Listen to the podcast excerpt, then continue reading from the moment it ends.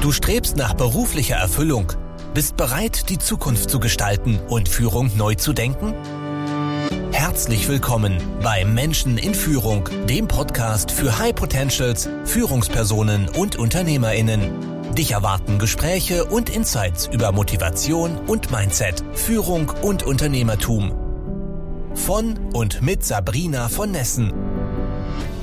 Dann sage ich Hallo und herzlich willkommen zu einer neuen Folge im Podcast Menschen in Führung. Heute habe ich einen super spannenden Gast, mit dem ich sprechen will über Karrierebrüche, über das Thema Führung. Also da fielen mir so, so viele Themen ein, die wir heute ähm, besprechen könnten. Die erste Hürde für mich, deinen Namen korrekt auszusprechen. Let's see. Also wir haben Dr. Imre Marton Remeni. Ich hoffe, das war so, so in Ordnung. Und wer ist er denn? Ja, so eine, so eine Art Tausendsasser würde ich meinen.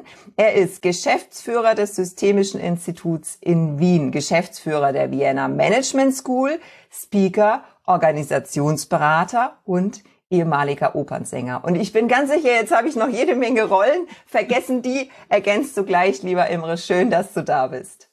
Ja, vielen Dank, liebe Sabrina, für die Einladung. Ist immer schön, mit dir zu reden. Und vielleicht eine kleine Ergänzung. Ich bin auch Psychotherapeut und vieles von dem, was ich als Therapeut in meiner Praxis höre und erlebe, hat natürlich auch mit den anderen Themen zu tun. Der Name geht genau so auszusprechen, wie du es gemacht hast. Ich sage immer, denken Sie an Italien, Sonne, Meer, Urlaub, Rimini, und die ah. zwei I's am Anfang kringelt sich ein zu E. Remini ist perfekt. Wenn ich den Tipp vorher gehabt hätte, das hätte mir sehr geholfen. Imre, ich habe auf deiner Website oder Webseiten, muss man ja sagen, ja. Ne, äh, gestöbert und da gibt's einen Satz, bei dem bin ich hängen geblieben. Ab drei Möglichkeiten beginnt das Leben. Was genau steckt dahinter? Was hat's damit auf sich? Gut, der Satz ist äh, einer von einem Dreisatz. Es beginnt mit eine Möglichkeit ist eine Einbahn. Zwei Möglichkeiten sind ein Dilemma. Ab drei Möglichkeiten beginnt das Leben. Was heißt das?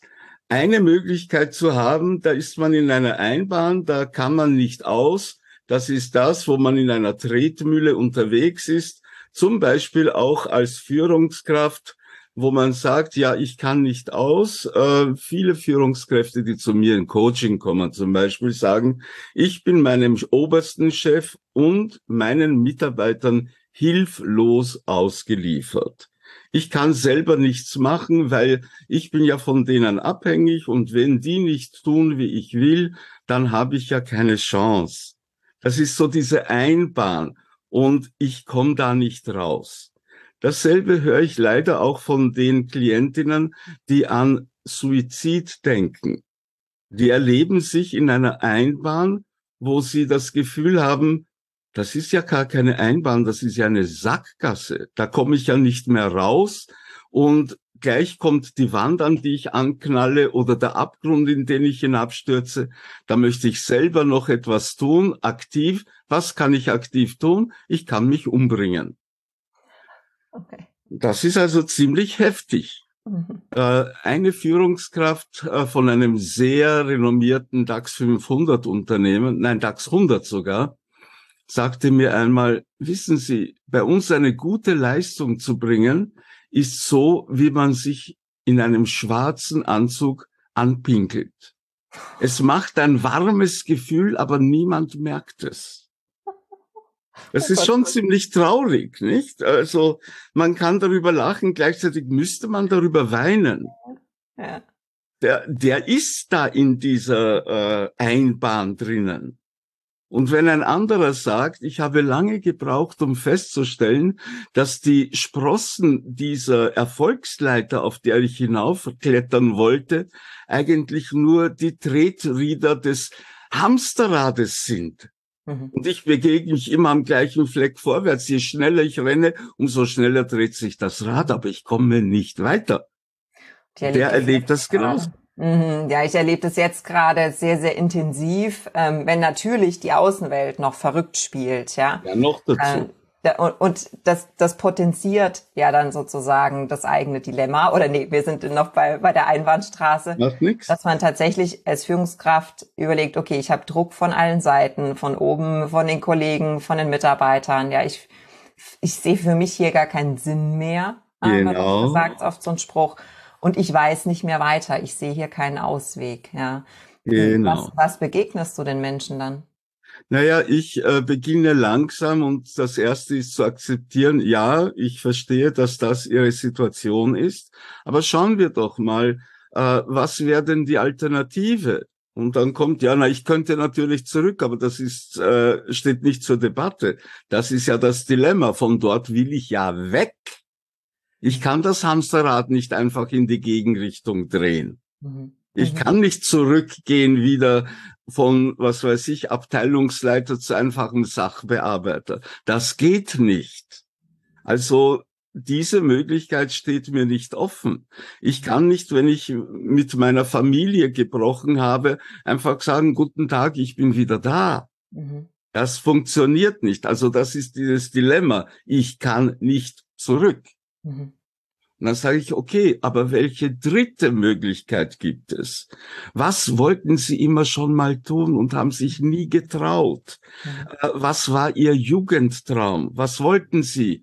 Was war Ihr äh, nicht Feuerwehrmann oder Lokomotivführer oder, aber was wollten Sie immer schon mal tun?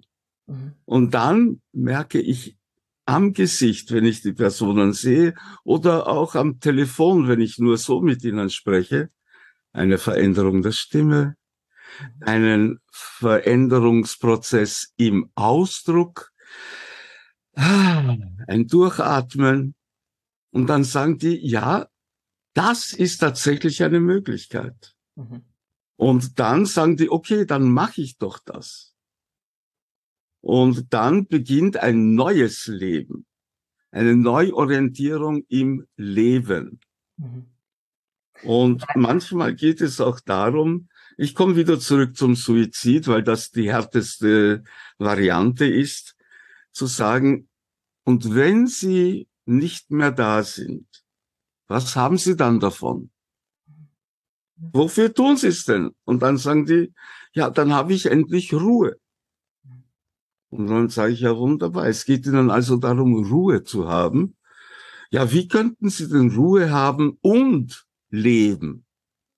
Wie könnte das denn ausschauen? Ruhe im Leben. Und dann kommen auf einmal die Ideen, abgesehen von Aussteigen, auf eine Berghütte ziehen und mit Ziegen und äh, Hühnern dort leben. Aber es kommen dann die Ideen, ja, ich könnte einfach mal ein Sabbatical nehmen, eine Auszeit, einen neuen Beruf lernen und so weiter. Da kommt auf einmal, ja, ich wollte immer schon mal. Mhm. Und dann habe ich eine Abteilungsleiterin von einem großen, großen Betrieb, die sagt, ich mache jetzt ein Jahr Umschulung und lerne Bauchhypnose. Ganz was anderes. Weil ich habe das erlebt in meiner Reha und das hat mir so gut getan, das möchte ich auch anderen geben können. Ja, ich werde nicht so viel verdienen, aber ich werde in dem, was ich tue, glücklich sein und andere Menschen gesund und glücklich machen. Hm. Ich kann mir vorstellen, dass in, wenn wir diese neuen Möglichkeiten finden, oder zumindest ist meine persönliche Erfahrung, dass da tatsächlich oft dieses Zurückgeben im Vordergrund steht. Also, dass ja. wir sagen, wir wollten möglicherweise schon immer was für die Gesellschaft machen oder fürs Tierwohl oder ne, andere Menschen weiterentwickeln. Ja. Ähm, und aus irgendeinem Grund glauben wir, diese, das sei keine Möglichkeit. Warum beschränken wir uns denn immer in den Möglichkeiten, die das Leben so bietet? Also warum sehen wir das nicht sofort? Aha, klar, ich bin unglücklich, ich mache jetzt was Soziales. Das hat viele verschiedene äh, Hintergründe, Sabrina. Das eine ist, wir haben nicht gelernt, in der Familie schon oft nicht gelernt, dass es andere Möglichkeiten auch gibt. Im Gegenteil, unsere Eltern sagen uns so, und jetzt fahren wir zur Oma und da hast du nichts mitzureden und jetzt steigst du endlich ins Auto ein, hör auf mit der Flennerei und so weiter und so fort. Und jetzt wird das gemacht, was wir sagen und jetzt wird das gegessen, was auf den Tisch kommt und es ist keine Pizza und es sind keine Spaghetti. Und du kennst meine Eltern ziemlich gut offensichtlich. ja. Und auch keine äh, Fischstäbchen. Nein. Es ist mal was Gesundes. Gemüse. Bäh. Nicht? Mhm. Und äh, da beginnt es schon. Ähm, ich sage manchmal zu Eltern und auch zu anderen, besonders zu Pädagogen, es ist doch eigentlich paradox. Die ersten Jahre des Kindes bemühen wir uns, ihm beizubringen, wie man spricht und wie man geht und sich bewegt. Und dann, sobald es in die Schule kommt, heißt es, und jetzt sitzt still und halt den Mund. Mhm. Ja, wozu bringen wir es ihnen dann überhaupt bei? Mhm. Ist schon paradox natürlich, aber äh, unsere Schulen sind nicht lerngerecht und mhm. nicht kindergerecht. Aber das ist ein ganz, ganz anderes Thema, da wollen wir heute ja nicht hin. Aber spannend ist, du sagst also, es kann sein, dass tatsächlich von Kindheit an ja so eine Gewohnheit geprägt wird, eben gar nicht zu hinterfragen und gar keine anderen Optionen zu sehen im Leben, Richtig. sondern den Weg, den man einschlägt. Ja, mein Vater hat auch immer gesagt, was man anfängt, bringt man zu Ende. So, ja, ne? auch genau. so Sprüche. Den Weg, den man einschlägt, den geht man relativ stur weiter, selbst wenn man unglücklich ist. Ist das deine Beobachtung? Ja. Spannend. So, ich habe das auch gemacht, äh, wenn ich kurz etwas über mich selber erzählen darf. Ähm, ich äh, war junger Magister und eine Bekannte sagte mir, ich würde dich so gern als Berater zu einer der großen Firmen mitnehmen, aber die nehmen dich nur, wenn du ein Doktorat hast. Was mache ich? Ich renn sofort zu einer Universität, schreibe ich ein ins Doktoratsstudium, suche mir einen Betreuer, suche mir ein Thema und dann liegt das Zeug dort. Und irgendwann hatte ich eine größere OP. Ich bekam eine neue Hüfte, darf ich ja sagen. Und da lag ich zehn Tage im Spital und habe ich gedacht, okay, was mache ich? Ich habe ja mein Notebook da, ich schreibe die Dissertation fertig. Und dann war ich zehn Jahre nachdem auf einmal Dr. Phil. Und es gab einen einzigen Moment in meinem Leben, wo ich froh war, diesen Dr. Phil zu haben. Und zwar wurde da meine Mutter eingeliefert ins Spital. Mhm. Äh, und ich war nicht dabei und kam am nächsten Tag, gut, guten Tag, ich möchte mit dem Oberarzt reden, der für meine Mutter zuständig ist. Und es kam so ein äh, Arzt heraus, sehr äh, überheblich bis arrogant und sagte, ja, wer sind Sie? Ja, ich bin der Sohn von der Frau Remini. Ja, Ihre Mutter ist eh in guten Händen da. Sag ich, ja, ich weiß. Ich möchte nur, falls meine Mutter irgendetwas braucht, dass sie mich anrufen und ich reiche ihm meine Karte. Und er schaut darauf an, ja, selbstverständlich, Herr Kollege. Mhm.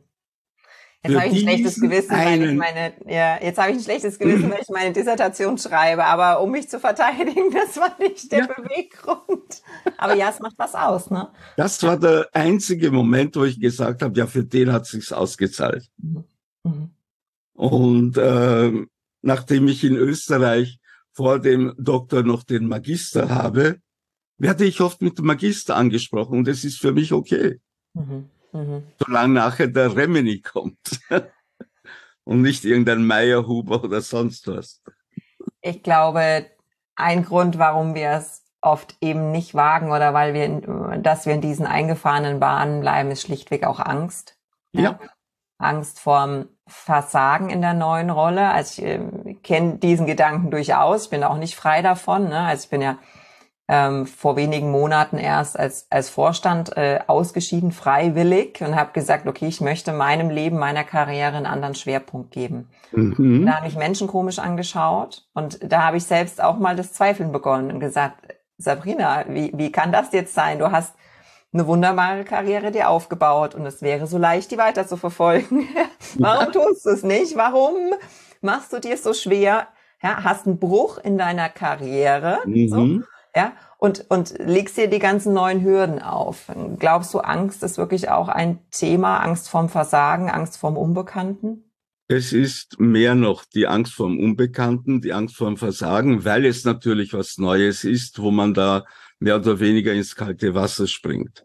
Aber es gibt auch noch zwei andere Gründe, die dagegen sprechen, aber einen Grund, den ich dir gleich sage, der dafür spricht.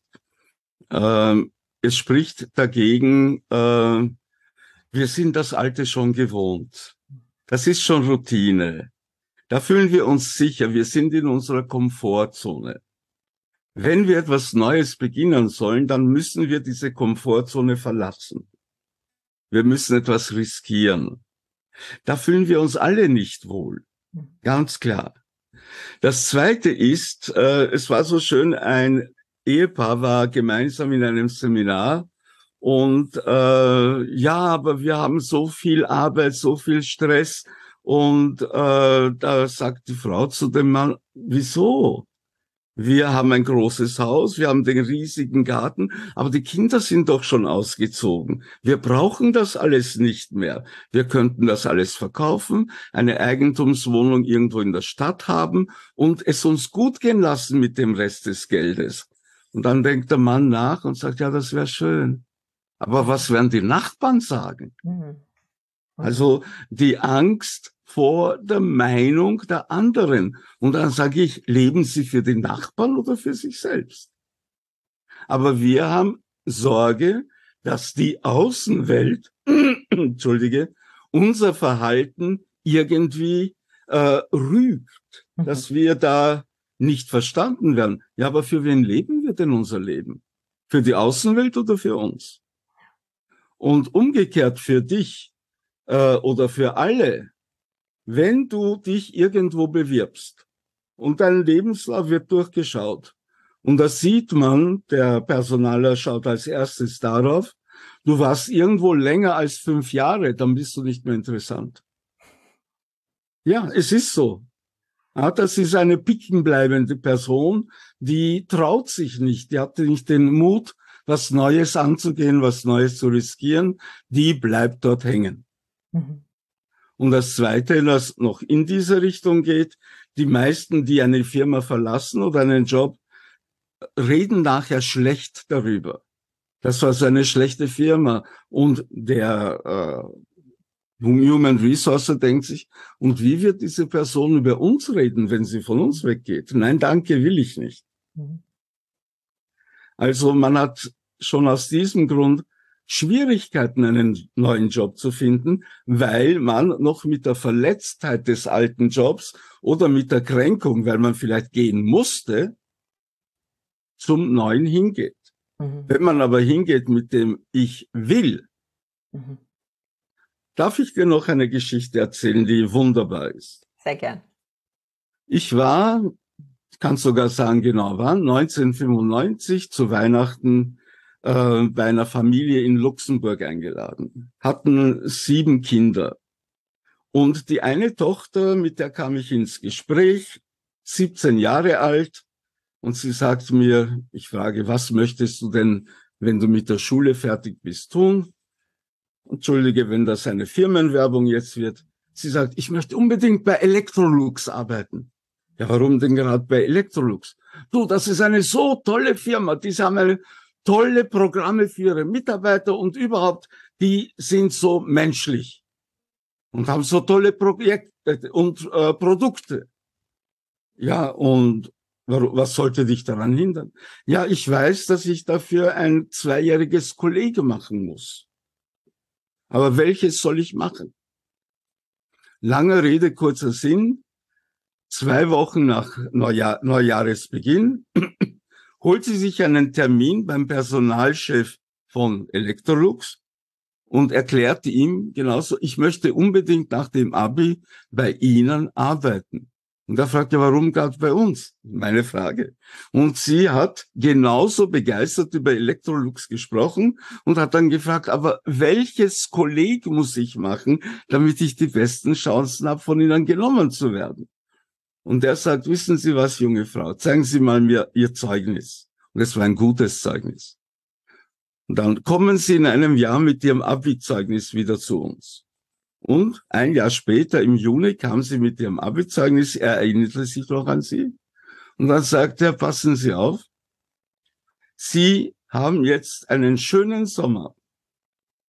Feiern Sie Ihr Abi, genießen Sie den Sommer. Am 1. September kommen Sie zu mir und sind ab da angestellt bei Electrolux und wir schicken Sie in die Kollegs, die Sie dann brauchen werden. Ja.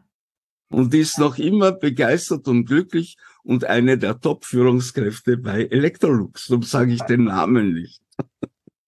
Die muss ich mal kennenlernen, die Frau. Also ja. Jetzt kann man ja sagen, das war am Anfang eines Berufslebens, aber tatsächlich ist das ein Muster, was sich auch aus, aus meiner Erfahrung wirklich durch alle Hierarchieebenen ähm, durchzieht, ja. Und ich glaube, Frauen sind auch besonders anfällig für, ich muss erst noch ein Studium, ich muss erst noch ein Zertifikat. Das geht so einfach gar nicht, Sabrina. Man kann seine Karriere nicht einfach so ändern. Und ich sage ja eigentlich schon. Sieht man ja, ne? Es ist relativ einfach, diesen Schritt zu gehen. Ja, natürlich kommen dann Zweifel, natürlich, ne, das, das äh, kennen wir alle, dass dann das Durchhalten das eigentliche, äh, die, die eigentliche Kunst ist, aber das Entscheiden ist nicht so dramatisch schwierig. Hast du rückblickend eine Karriereentscheidung getroffen? Ich habe ja gesagt, du hast ein sehr reichhaltiges ja. Leben schon gehabt. Ähm, hast du eine Entscheidung getroffen, die du bereut hast oder wurde hinterher das als nicht als Fortschritt, sondern als Umweg oder als Makel empfunden hast? Ich stehe zu allen meinen Entscheidungen und ich glaube, das, was mein Glück war oder Vorteil oder wie man du es nennen willst, ist, dass ich relativ schnell aus dem Bauch heraus Entscheidungen treffe, dann aber trotzdem noch einmal drüber schlafe und die Entscheidung dann auch noch teste. Also Beispiel. Ähm, ich wusste mit 41, ich will nicht mein Leben lang Opernsänger sein. Ich stand plötzlich als Othello auf der Bühne, ganz am Anfang der Oper, und ich komme als strahlender Held heraus. Wir haben die Türken besiegt und alles ist schön. Ich habe das Abendland gerettet. Und gleichzeitig weiß ich, in zwei Stunden werde ich meine geliebte Gattin ermorden und mich umbringen.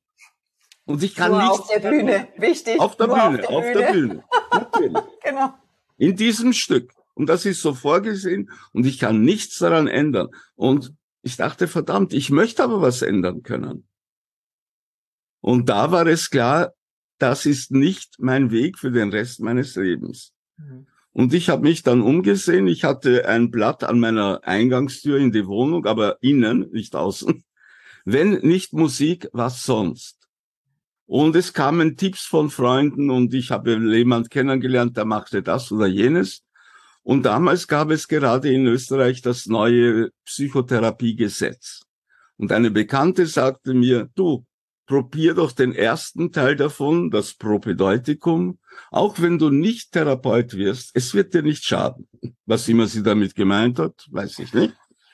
Aber ich habe mir dann, okay, ich schaue mir das jetzt an und nach drei Monaten wusste ich, ja, das ist es.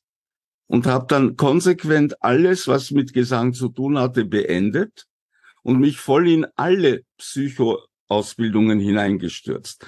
Ich habe die Supervisionsausbildung gemacht, ich habe die Ausbildung zum Sexualpädagogen und Sexualberater gemacht, mit der Legitimation Lebens- und Sozialberater zu sein. Ich habe die Meditationsausbildung gemacht, ich habe den Train the Trainer gemacht und, und, und, und, und. In dieser Zeit war ich arbeitslos und dann in der Notstandshilfe und hatte wirklich minimales Einkommen. Vorher als Opernsänger habe ich recht gut verdient. Also Anfang der 90er Jahre 5000 D-Mark im Monat war ganz gut, würde ich sagen.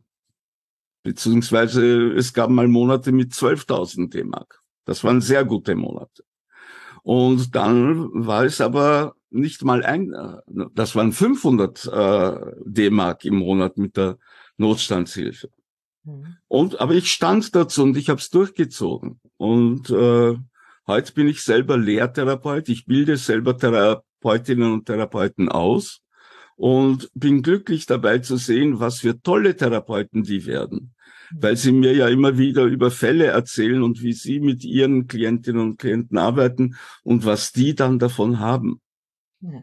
Und das ist einfach großartig. Also das ist ein schönes Beispiel. Ja, weil es ja. auch zeigt, ne, was ich vorhin sagte, die Entscheidung ist erstmal nicht schwierig zu sagen, okay, ich werde Therapeut. Aber dann durchzuziehen und zu sagen, ich akzeptiere, dass ich über viele Monate, Jahre wirklich ein geringes Einkommen habe, das ist für die meisten Menschen der Punkt, wo sie eben nicht weitermachen.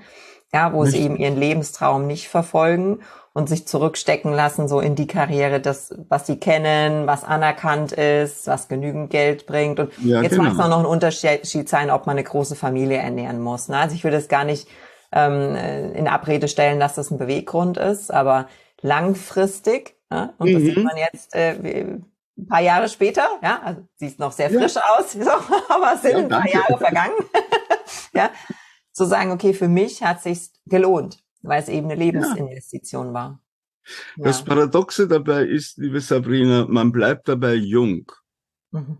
Also ich werde geschätzt auf irgendwo so Ende 50, Anfang 60. Ich bin 72. Wahnsinn. Ja. Aber innerlich fühle ich mich nicht einmal 50. Mhm. Und ich hatte letztens mein Blutbild und äh, der Arzt sagt, dieses Blutbild ist das Blutbild eines 30-Jährigen. Hm. Da denke ich mir, ja, das kann ich akzeptieren. Ja.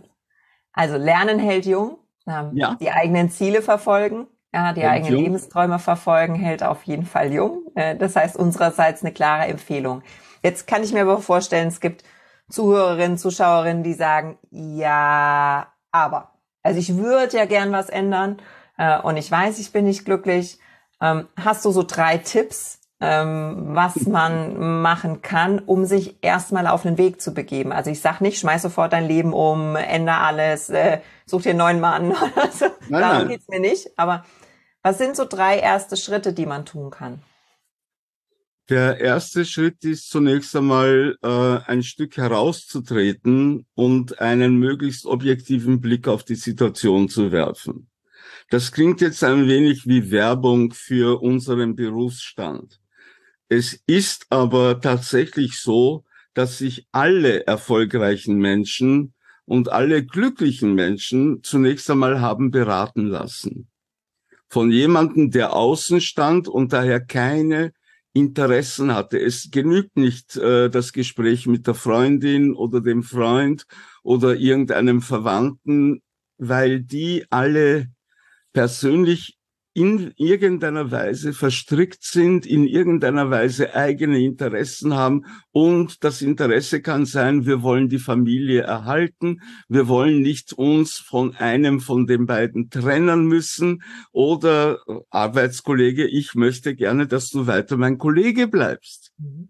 Und ich denke mir, um Gottes Willen, wenn du nicht da bist, dann muss ich alles machen, was du jetzt machst oder was auch immer. Also es sind immer versteckte Interessen der anderen mit dabei. Daher professionelle Unterstützung sich zu holen. Und da denken viele, das ist ein äh, Zeichen von Schwäche. Im Gegenteil, es ist ein Zeichen von Stärke, sich Hilfe zu holen. Beispiel dafür. Es klingt wie ein Witz, ist es vielleicht auch. In einem kleinen Dorf, in einem engen Tal, steht ganz unten am Fluss eine Kirche. Und es kommt ein Hochwasser. Und die Kirche wird überflutet und es ist schon, das Wasser steht schon bis zum Altar. Der Pfarrer sitzt oben auf dem Altar und es kommt ein Rettungsboot von der Feuerwehr daher. Kommen Sie, Hochwürden, wir bringen Sie ans Land. Nein, nein, ich bleibe hier, der Herrgott wird schon für mich sorgen. Okay, das Wasser steigt, er sitzt bereits am Dach der Kirche. Das Feuerwehrboot kommt nochmal. Bitte, Hochwürden, steigen Sie ein. Das Wasser wird weiter steigen. Wir bringen Sie sicher an Land. Nein, nein, der Herrgott wird schon für mich sorgen. Das Wasser steigt weiter. Der Pfarrer hängt schon oben an der Glocke im Kirchenturm.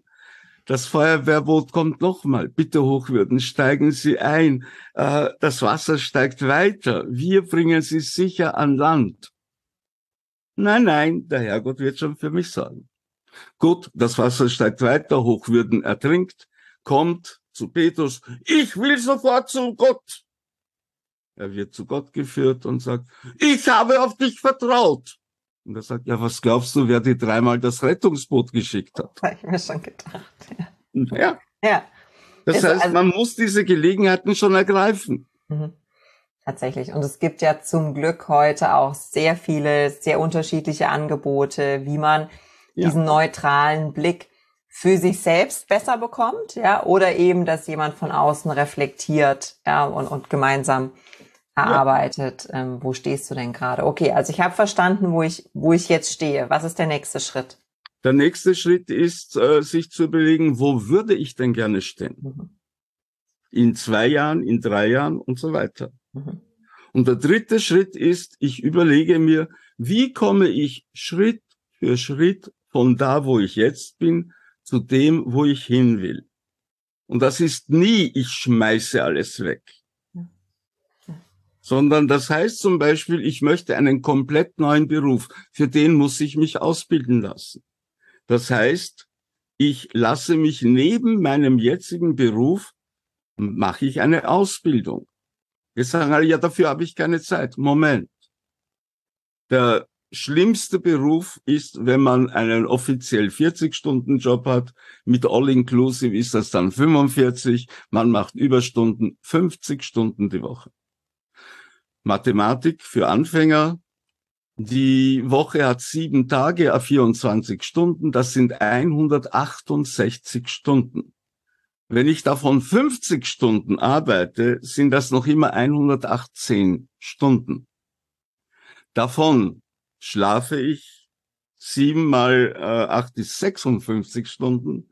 Davon äh, mache ich was auch immer, um äh, schön zu sein, um gesund zu bleiben und so weiter. Die zehn, zwölf Stunden pro Woche, die müssen drin sein. Mhm wenn ich es wirklich, wirklich will. Und das ist das Entscheidende. Ich will das wirklich und diese ein bis zwei Stunden pro Tag ist gleich sieben bis 14 Stunden pro Woche. Die nehme ich mir. Nicht für die Firma, nicht für die Familie, nicht für die Kinder, nicht für den Hund, nicht für den schönen Rasen, für mich selbst. Und das ist der eigentliche Haupttipp. Mhm. Erkenne, dass du die wichtigste Person in deinem Leben bist und handle danach. Das, das nehme ich als Schlusswort. Das war super, super stark und ich kann alles, was du sagst, nur sehr, sehr unterstreichen.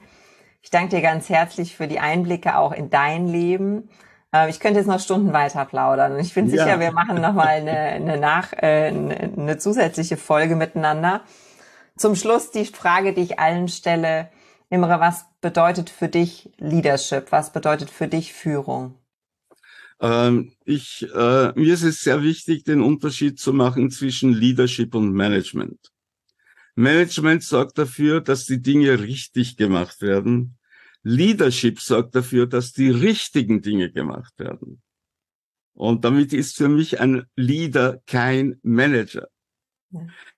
Die, ich habe mich jetzt sicher 30 Jahre mit Leadership beschäftigt und ich habe einiges an Gemeinsamkeiten herausgefunden. Entschuldige, wenn wir doch ein bisschen über die Zeit gehen, weil das ist mir wichtig.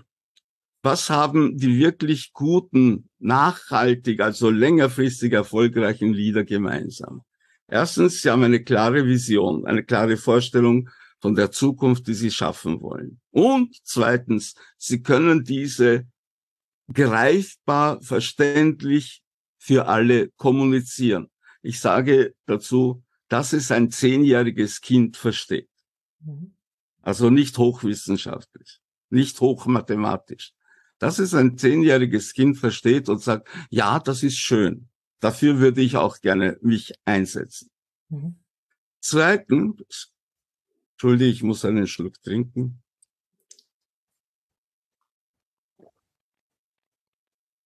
Sie kennen ganz genau Ihre Stärken und Schwächen und konzentrieren sich voll auf Ihre Stärken. Drittens, Sie holen sich für die Bereiche, wo Sie Ihre Schwächen haben, Leute, die dort ihre absolute Stärke haben. Und jetzt kommt das, wo die meisten leider scheitern. Viertens, Sie vertrauen diesen Experten zu 100 Prozent.